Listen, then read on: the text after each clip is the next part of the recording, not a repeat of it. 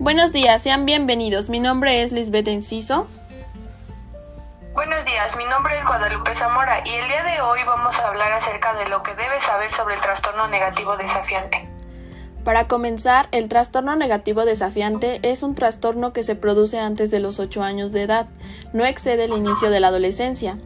Este trastorno se caracteriza por un patrón recurrente de conductas no cooperativas, desafiantes, negativas, irritables y hostiles hacia los padres, compañeros, profesores y otras figuras de autoridad que rodean al niño. Estos niños y adolescentes discutidores, desafiantes y provocadores que se enojan y pierden el control con facilidad.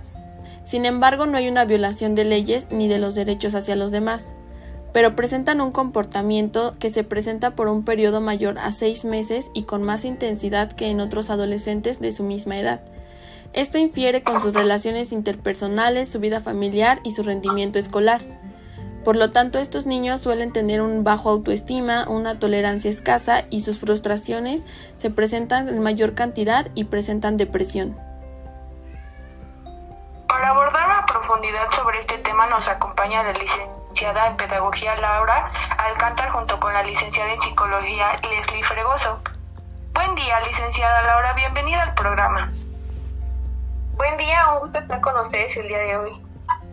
Bueno, pues a continuación ya hemos tenido una pauta acerca de lo que es el trastorno negativo desafiante. ¿Qué nos puede hablar usted sobre el trastorno? Bueno, como ya lo mencionaban anteriormente, el trastorno negativo desafiante se presenta ah, con un patrón de comportamientos desafiantes, como bien lo menciona, y hostiles hacia las personas que lo rodean. Les voy a hablar sobre los criterios diagnósticos que se tienen según la Organización Mundial de la Salud. Eh, nos menciona que este trastorno dura por lo menos seis meses y en el cual se encuentran presentes por lo menos cuatro de las siguientes conductas que les voy a mencionar. La primera de ellas es que eh, quien lo padece a menudo se encoleriza e incurre en pataletas con sus semejantes, al igual que con sus mayores. Discute con adultos, desafía activamente a los adultos y se rehúsa a cumplir con sus demandas. Molesta deliberadamente a otras personas, acusa a otros cuando cometen algún error o cuando tienen malos comportamientos. Es susceptible o fácilmente molestado por otras personas de su misma edad o incluso también con mayores además de que es detenido, rencoroso y en muchas ocasiones demasiado vengativo. Pero sin embargo estas conductas no son consideradas así cuando se presenta mm, de manera normal, por así decirlo. Solo se consideran cuando son con más frecuencia que en comparación con otros sujetos de su misma edad. Este trastorno provoca en quien lo padece deterioro en las actividades sociales, académicas y laborales. Muy bien, licenciada. Eh, ¿Se da en alguna edad en específico? Ah, sí, eh, si el sujeto tiene 18 años o más, no aplican estas conductas como TND. Bueno, ¿y usted qué nos podría decir que cuál sería la causa de la aparición de este trastorno? Mm, existen diversos factores que van a influir en que surja este trastorno pero el principal es que aparece frecuentemente en familias donde por lo menos uno de los padres cuenta con una historia con una historia de trastorno del estado de ánimo o con el mismo trastorno negativo desafiante o puede ser el disocial por déficit de atención con hiperactividad, personalidad antisocial o consumo de sustancias. Además de que es más susceptible a que el niño tenga este trastorno eh, si la madre tenía algún trastorno depresivo y es más, frecuente en familias donde existen conflictos conyugales graves. ¿Y qué tanto le afecta al sujeto que lo padece? A esto le puede producir baja autoestima, escasa tolerancia a la frustración, como bien lo mencionaban anteriormente, un estado depresivo y estallidos de enojo, que por cosas que a lo mejor para nosotros son simples, a ellos los frustra y les provoca demasiada molestia. Sin embargo, algo que es este, un poco curioso es que este trastorno suele molestar más a las personas que lo rodean dentro de su contexto que al mismo sujeto que lo padece. Muy bien, licenciada, terminamos eh, con su aportación. Le agradezco mucho y vamos a continuar con la aportación de la psicóloga Leslie Fregoso. Por favor, Liz. Muchas gracias, licenciada. Gracias, licenciada Laura. Gracias, Lupita. Eh, bienvenida, licenciada Leslie.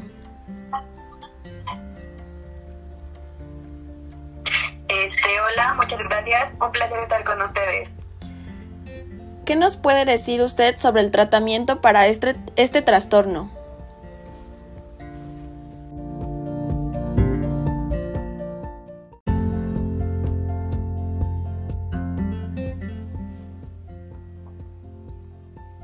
El tratamiento fundamental es la psicoterapia individual, familiar y grupal e implica trabajar con el niño o adolescente y sus padres. Existen cuatro tipos de terapia. Es la psicoterapia individual, la cual suele emplear un enfoque cognitivo-conductual para aumentar la capacidad del paciente para resolver los problemas y sus habilidades de comunicación, control de la ira y el pulso. La segunda es la terapia familiar su objetivo es la introducción de cambios en la familia, por ejemplo, mejorar la comunicación, fomentar la interacción entre los miembros de la familia. La crianza de niños suele ser una tarea un tanto difícil para los padres, los cuales necesitan habilidades que les permitan desarrollar enfoques eficaces para la crianza de sus hijos. Eh, la tercera es la terapia grupal la que se da con grupos de, niños o adolescentes de la misma edad y problemas. A menudo se centra en el desarrollo y utilización de las habilidades sociales e interpersonales. Y por último es el uso de psicofármacos que se utilizan solo si otros síntomas o trastornos están presentes. Excelente, este tratamiento entonces es aplicado por un especialista. Pero, ¿cuáles pueden ser las estrategias que podemos utilizar dentro del ámbito educativo? Pues mira, para comenzar se debe de considerar los siguientes factores. Fomentar un mayor nivel de confianza con el niño de manera visual cuando se habla con él. No se debe ser juzgado para, para restaurar la, pues, su confianza, su autoestima. Si existe un problema dentro del salón de clases, pues se le tiene que dar la oportunidad de ser escuchado y que explique pues, sus razones y por último, pues fomentar y recordarle sin respeto que, que él está pidiendo debe ser el mismo que él le va a ofrecer a los demás. Le agradezco mucho. Em, esto sería todo por el día de hoy. A nombre de todo el foro les agradecemos a nuestros oyentes y posteriormente la participación en nuestro programa a la licenciada Laura Albores y a la licenciada Leslie Fregoso, que fueron parte fundamental para informar de manera adecuada a nuestro público. Se ha visto que no solo afecta al niño o al adolescente, sino también a la familia, a los profesores y a los compañeros. Se caracteriza por un patrón persistente de desafío y reto a las normas y reglas. Ahora bien, padres de familia que nos escuchan ahí en casita, es importante tomar en cuenta las aportaciones que se trataron en nuestro programa y así poder tomar medidas eh, indican algunos signos de alerta en sus hijos. Recuerden que su crecimiento es lo más importante. Hasta la próxima.